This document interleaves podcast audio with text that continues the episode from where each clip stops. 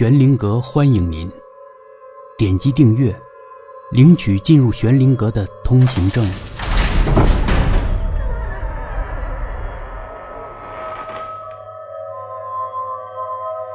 第十二集，出于职业本能，他立即意识到，这个郑浩与前两起南平八十五号的凶杀案嫌犯有着惊人的相似之处。不管他是人是鬼。毕竟这是一条重要的线索。他请老人连夜一同回警局做笔录。老人的证明会让这起离奇的遭遇变得比较真实可信。二十五分钟后，他们打着车到达市刑侦大队。值班的干警们在听完李敏气喘吁吁的讲述后都笑了，因为这件事太古怪了，谁也不相信。大家还嘻嘻哈哈开李敏的玩笑。小李，没想到你还有见网友的爱好啊！哪天我也网上约约您。鬼的脚不沾地吗？没听说过。你是恐怖片看多了吧？李敏，啊我说你这个年轻同志封建迷信思想怎么这么严重啊？啊，没事儿，你还是回家睡觉去，别在这儿瞎耽误功夫。没人相信。李敏气得直摇头。这时，电话铃响，是交警队打来的，说最后一班三十四路末班车出了事故。没有人笑，实实在在的恐怖涌上每个人心头。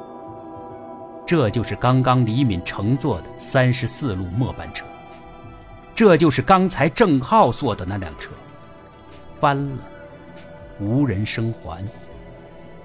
当刑警们赶到现场时，几个乘客和司机的尸体已经被人从河沟里捞了出来，直挺挺的一排，横在马路牙子上。每具尸体除了受到磕碰浸泡之外，都是圆睁着眼睛，半张着嘴，仿佛一同看到了什么恐怖的事情。警车的警灯无声地闪烁着，把红光。一闪一闪打在尸体们的脸上，情形异常可怖。法医报告指出，司机、售票员和乘客一共七人，在汽车翻进水沟时都没有受到致命撞击。致使他们真正死亡的原因还是恐惧。他们的心脏在瞬间无法承受巨大恐惧引发的肾上腺激素过量分泌，使心脏猝然停止跳动。导致死亡，七个人都被活活吓死了。那么，在他们临死前，究竟看到了什么？是什么东西能够带给人如此经历的恐惧？在刑警队，李敏和同事们为刚才拉他下车的老人做笔录。老人叫做耿霞仁，曾在生物研究所工作，现已退休。气氛紧张而肃穆，每个人都在认真的听。有干警问耿老：“上车后，你是怎么发现郑浩的脚没有挨地的呢？”“唉，当时我正好坐在车后面，他们一上车我就看到了。”李敏问：“你为什么当时不马上告诉我？”“不可能的。”当时我并不知道他是不是想害你呀。有人问耿老：“你又怎么知道郑浩是想害李敏的呢？”因为啊，当时他的一只手一直在座位下偷偷做挖的动作。挖什么？挖眼睛。联想到前几起案件受害人被挖去的眼睛，李敏不禁尖叫起来。老人淡淡的说：“姑娘，别害怕。谁一辈子还不会遇到几件怪事儿啊？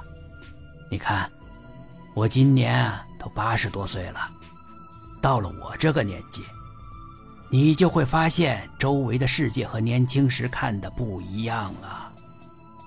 我想，也许年轻的时候我们都太性急。”把很多好像不存在的东西都给忽略掉了。等到老了以后呢，可能我们离死亡近了一些，所以才发现世界原来和我们年轻那会儿看到的不完全一样啊。耿侠人笑得很和善。我是研究生物的，搞了大半辈子生命科学，谁知最后越搞越糊涂了。尤其是在这种精神能量领域，有很多现在都没办法解释的东西，比如精神能量的传递，其中几乎有迷信的色彩，但是又不尽然。在这方面。我们的研究也仅仅是刚起步。再比如，我们今天看到的这个人，很可能就是死亡前的精神能量在某种程度上被储存了，而后在如今被释放。他的行为没有意识，只有本能，所以会做出很多超自然的举动。其实这些行为都是他生前想去做的。活着时，他是人，所以也仅仅是人的想法，没有什么诡异的。